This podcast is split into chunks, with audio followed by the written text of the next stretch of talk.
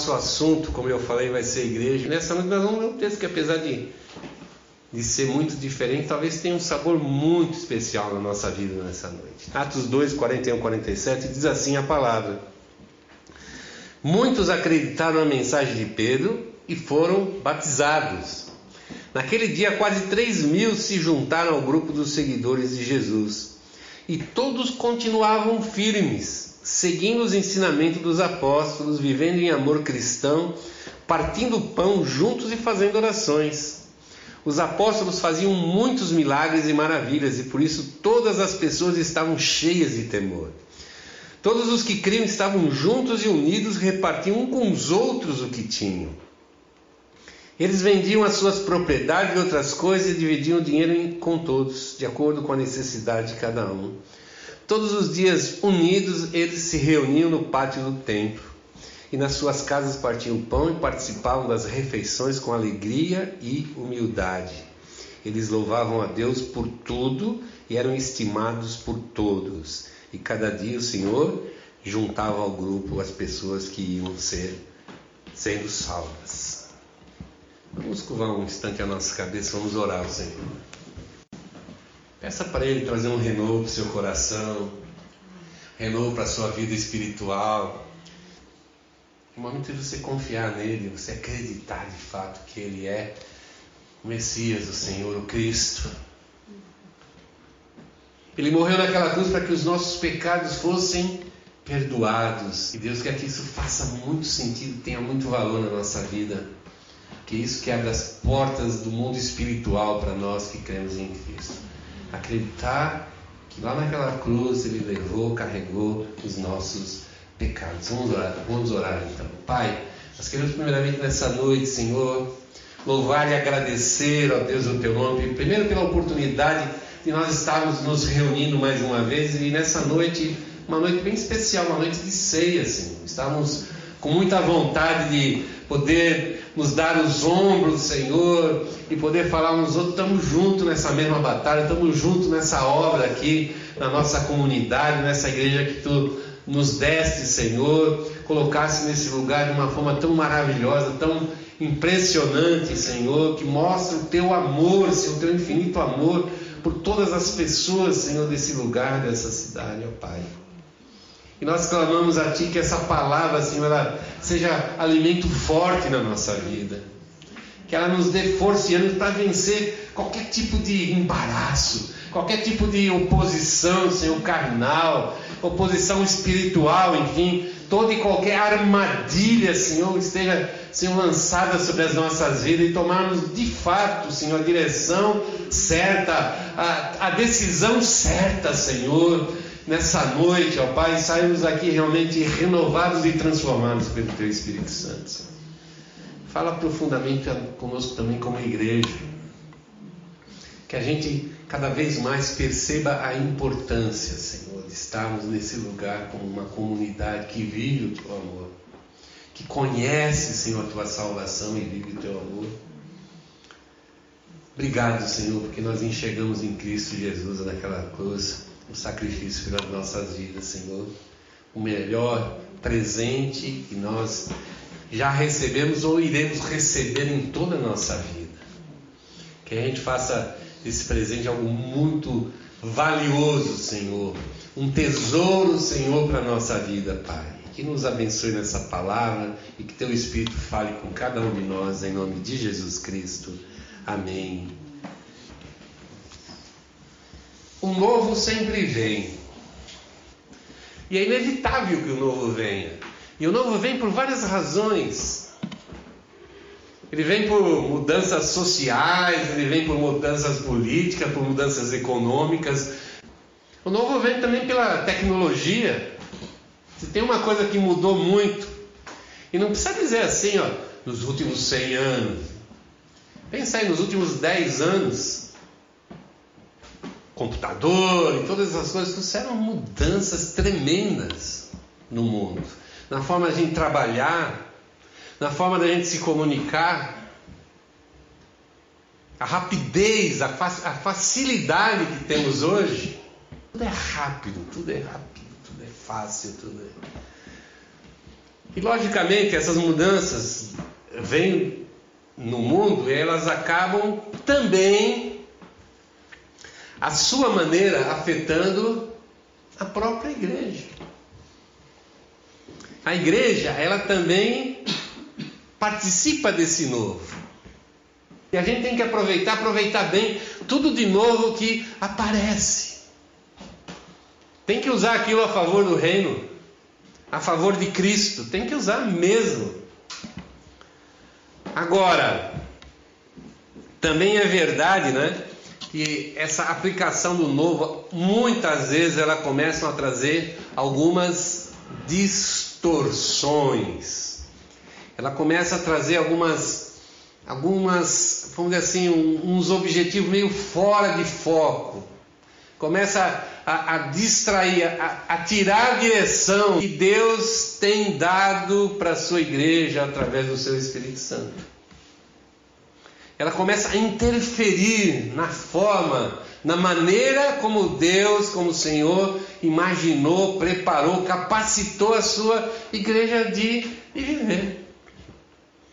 E a gente vai perceber agora que agora apareceu um, uma síndrome nova aí que é um pessoal que entrou na quarentena e não quer mais sair. Quando começou a, a quarentena, ficaram todos assim, nossa, que, que horror, que terrível.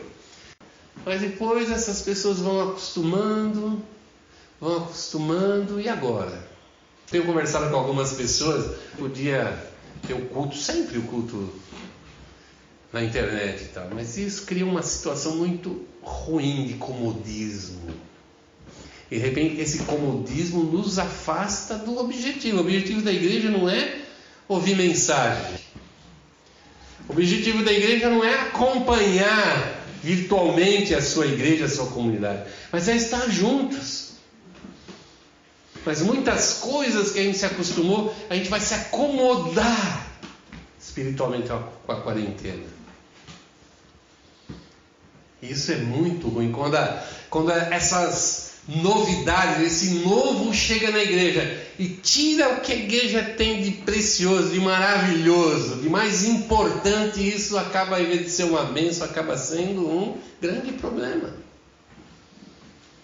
Uma grande dificuldade a ser vencida.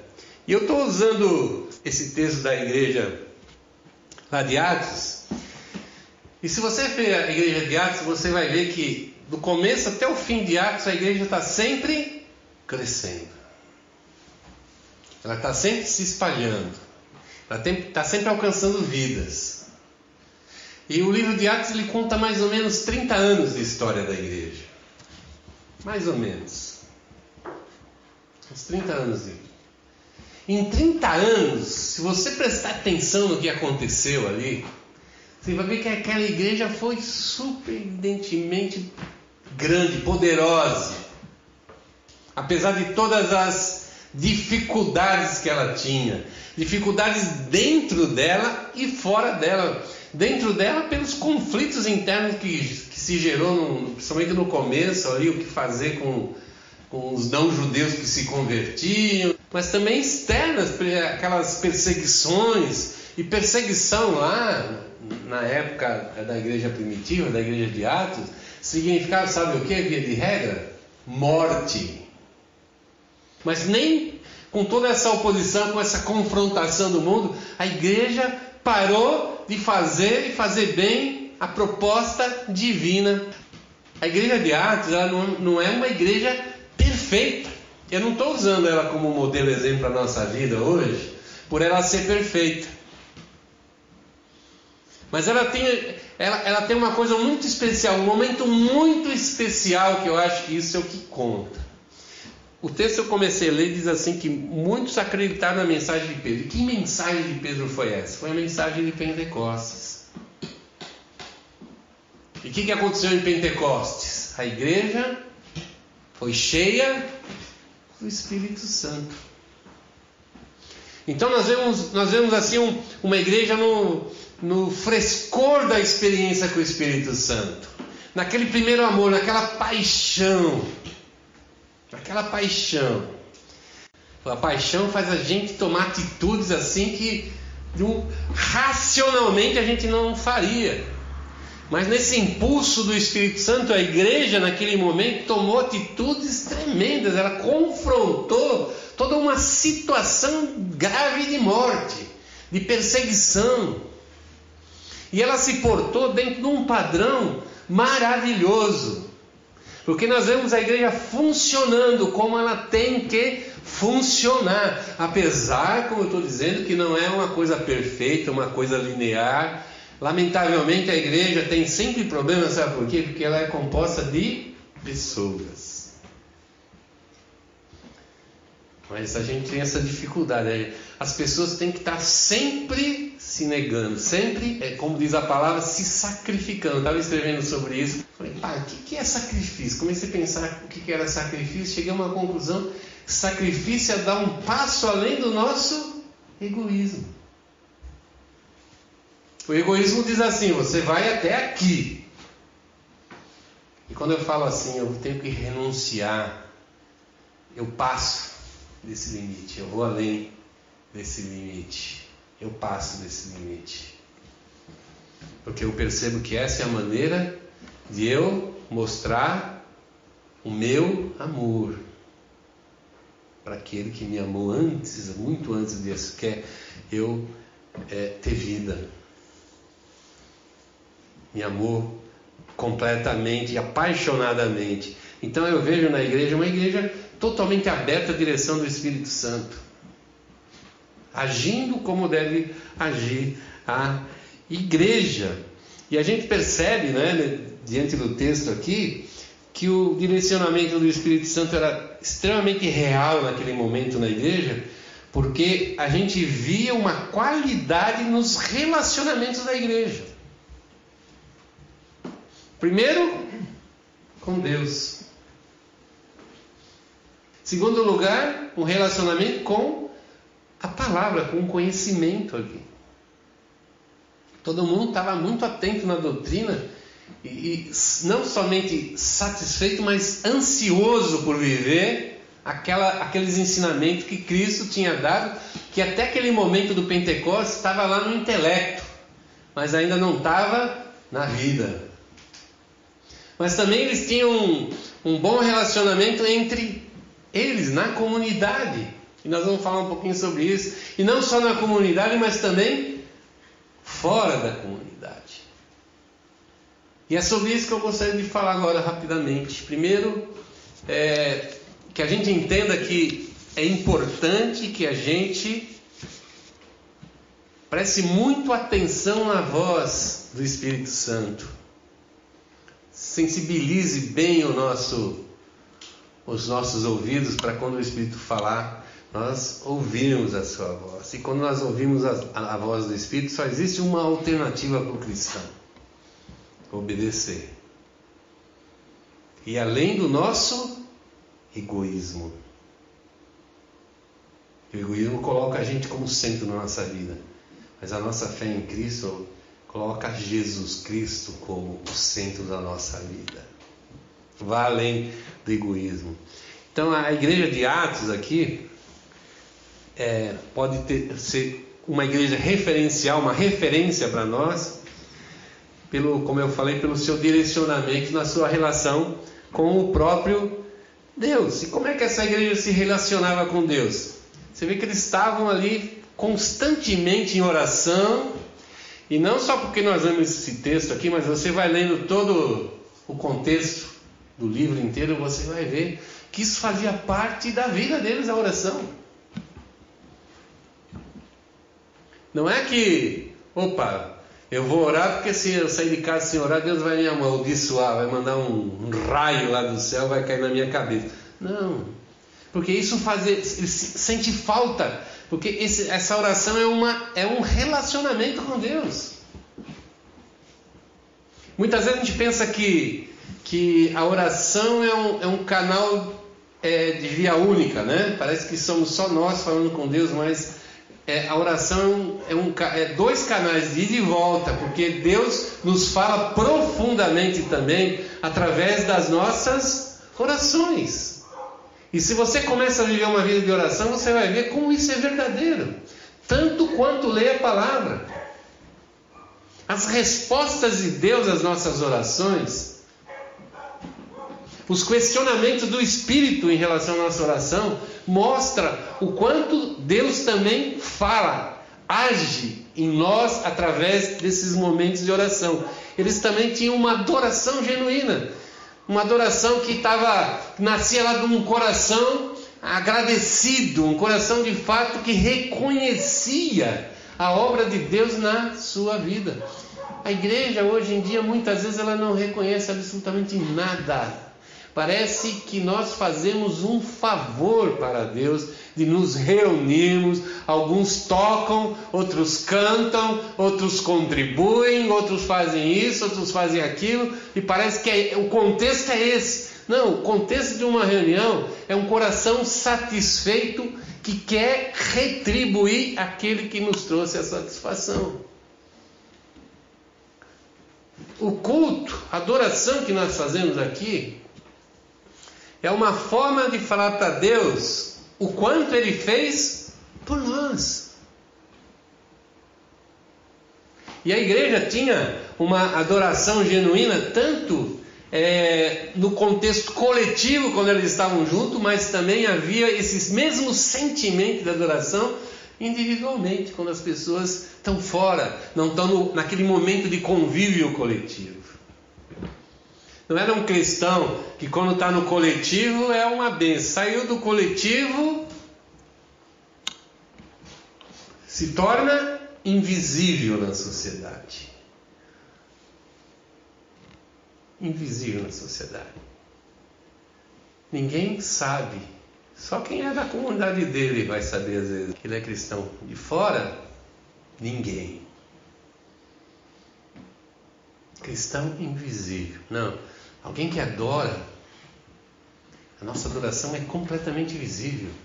Porque aquele sentimento de gratidão, de, de louvor, aquele sentimento bom de reconhecer, puxa, Deus realmente cuida de mim, Deus fez tudo por mim, eu me sinto quase que na obrigação, me sinto é, impulsionado não é? a querer retribuir. E como é que eu retribuo isso? É adorando, é usando a minha vida com um, realmente uma adoração genuína e verdadeira. Isso estava profundamente presente na vida dessa igreja.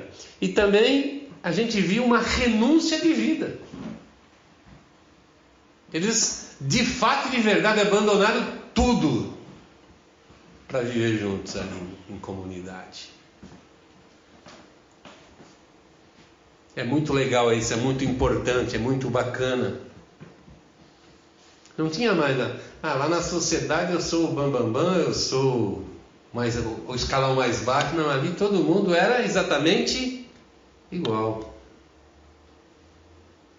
Todo mundo ali era servo. Estavam ali para servir. Então, é, uma igreja assim, ela, ela não fica contida pelos pensamentos, pelas ideologias, pelas teologias, ela dá ao contrário, ela é movida pela ação do Espírito Santo. E quando a gente é movido pela, é, pela, pelo Espírito Santo, todo dia é um dia de novidade.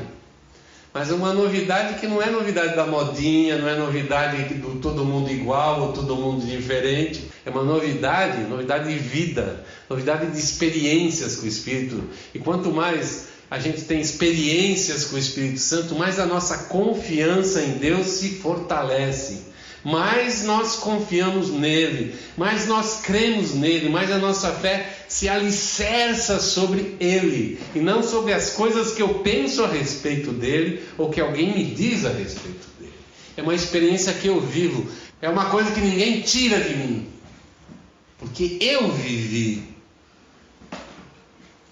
Isso que me empurra para frente. Então a igreja ali é uma referência porque ela tinha direcionada pelo Espírito Santo uma relação ímpar com Deus, era um momento muito importante ali nessa relação com Deus. Mas essa igreja também, movida pelo Espírito de Deus, tinha uma relação com a palavra, com o ensino de Jesus Cristo.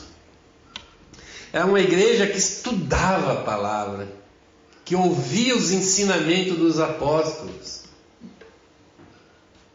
Então era muito precioso esse tempo que eles ficavam com aqueles homens de Deus que tinham caminhado com Jesus, tinham é, visto com os próprios olhos. E eles entendiam que aquilo era o que Jesus queria para a vida deles. Jesus não queria uma confrontação. Jesus queria uma vivência do seu ensino.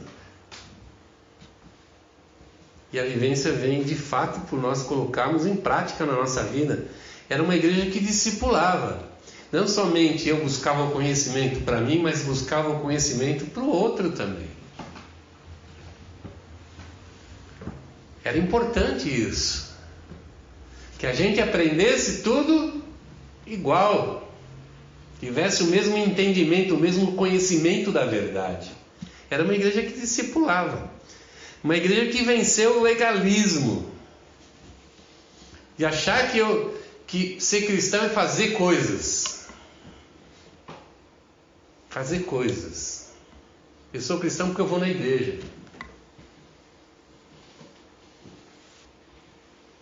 Ser cristão, às vezes a gente pensa assim que é falar como um cristão.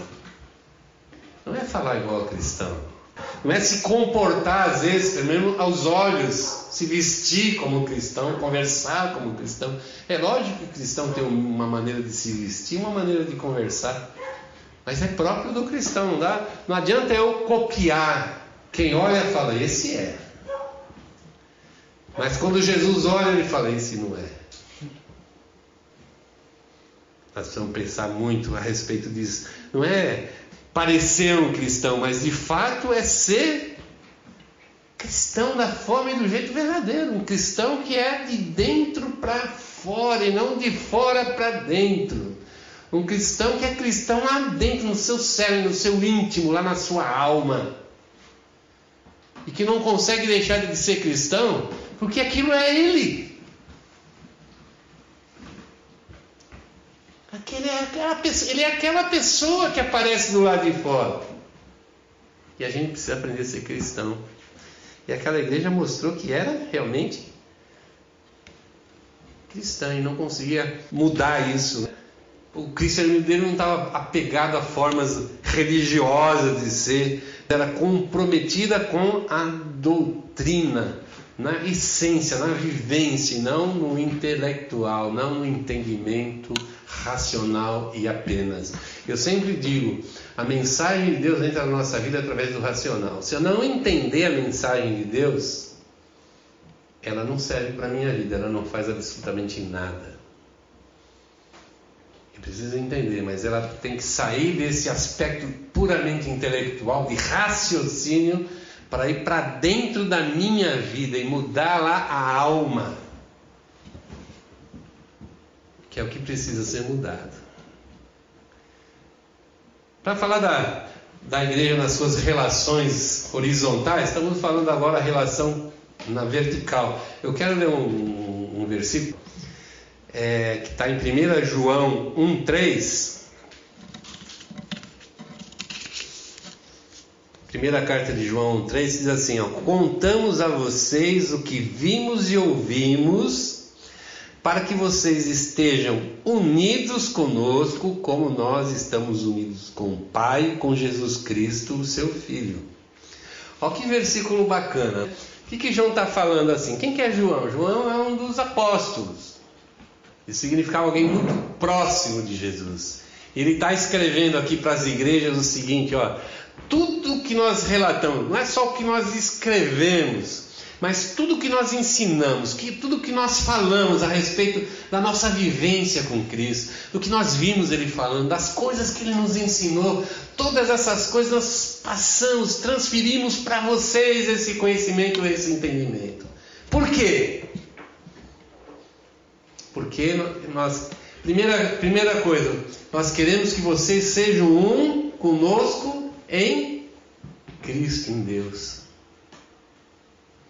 que isso produza uma relação profunda com Deus. Não é um namoro à distância.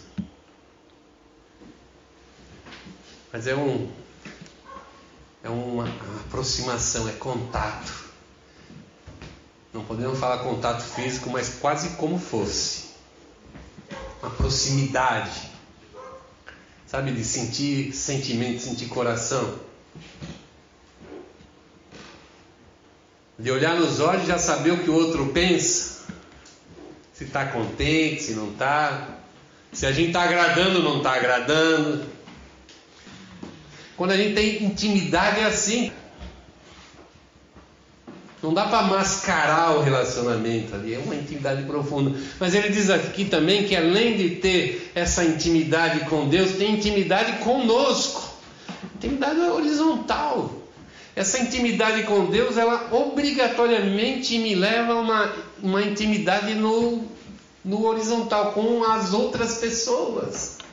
Primeiramente com as pessoas da minha comunidade de fé. Eu tenho dito e gosto de dizer isso, que a igreja, a gente lê a igreja e pensa muito nessa, nessa igreja, vamos dizer assim, modelo, padrão, ou essa igreja espiritualizada, a igreja de Cristo sobre.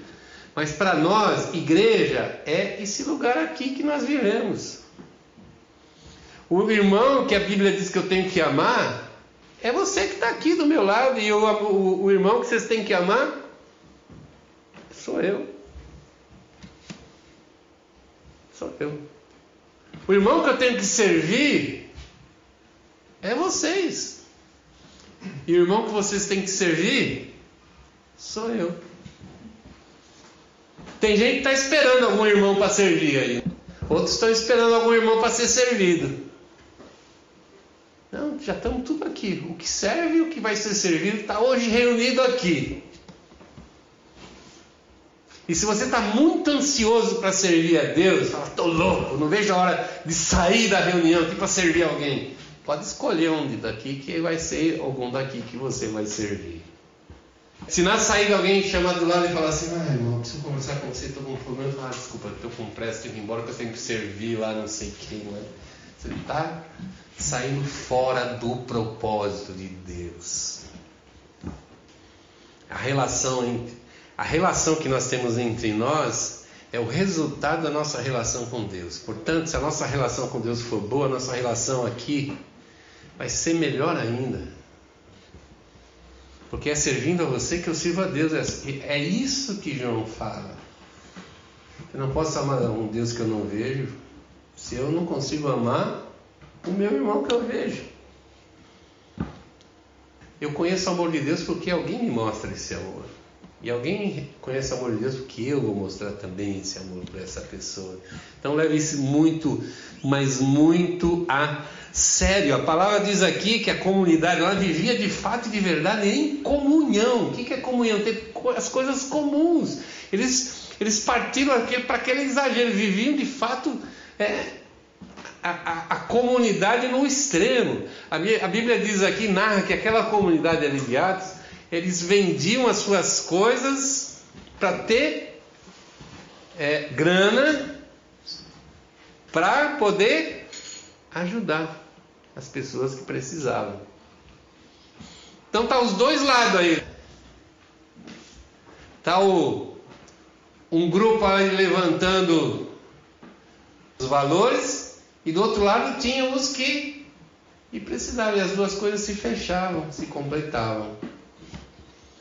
E sabe qual era o resultado daquilo lá? Que ninguém tinha necessidade. Ninguém tinha necessidade. O irmão que era daquela comunidade não estava bem pra caramba e o vizinho da rua lá do, da porta de baixo passando fome ou passando frio. Então ela se iguala pela média, isso é bacana. Isso é bacana. Quando a gente percebe que viver em comunidade é a gente fazer essa, esse escambo, né? essa troca. É a gente estar tá sempre se, sabe, se ajudando, se cooperando mutuamente. Diz o texto lá que eles andavam nas casas, nos pátios, no partido do pão, juntos, eles viviam completamente unidos, não se largavam. Viviam de fato como uma família, dividiam, repartiam tudo. E a, e, a, e a imagem da igreja como família de Deus é uma das imagens mais fortes, é uma imagem mais assim visível, inteligível, uma forma de a gente entender, porque todo mundo sabe o que é uma família.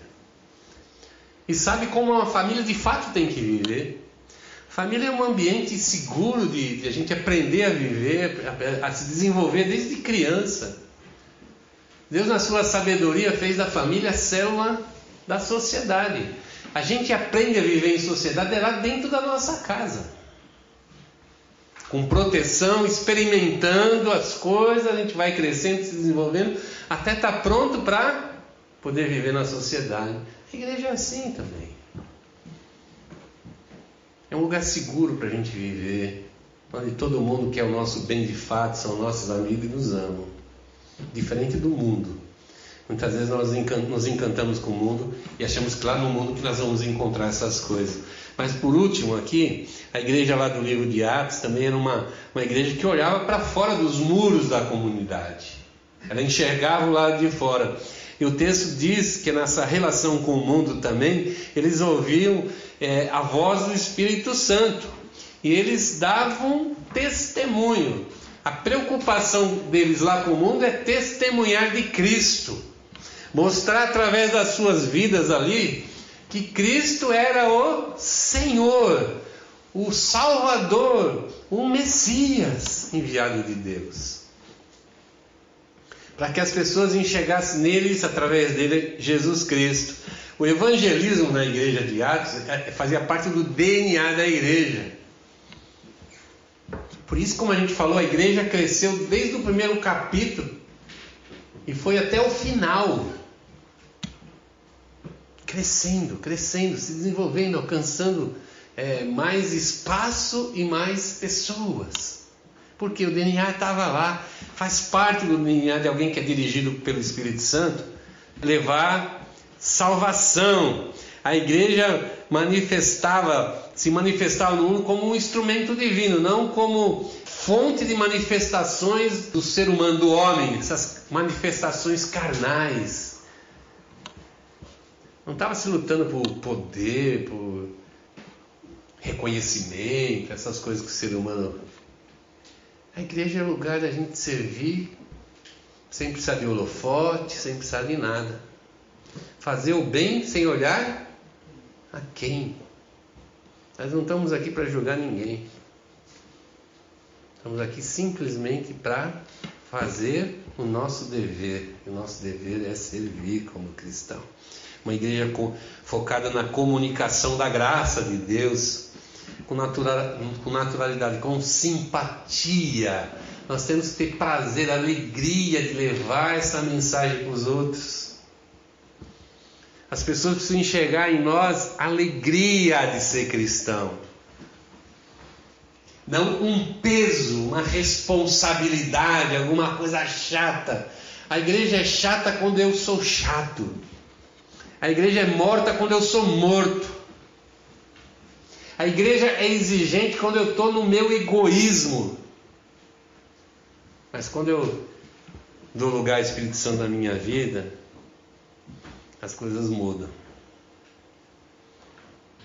As coisas mudam. E mudam de verdade, não é uma hipocrisia. Não vou me fazer de feliz. Não, eu vou ser feliz. Porque se tem uma coisa terrível é eu mostrar através da minha vida para os outros de fora, principalmente uma coisa que eu não não sou. Melhor não mostrar nada. Melhor não mostrar nada. Alegria no coração de poder estar anunciando Jesus Cristo.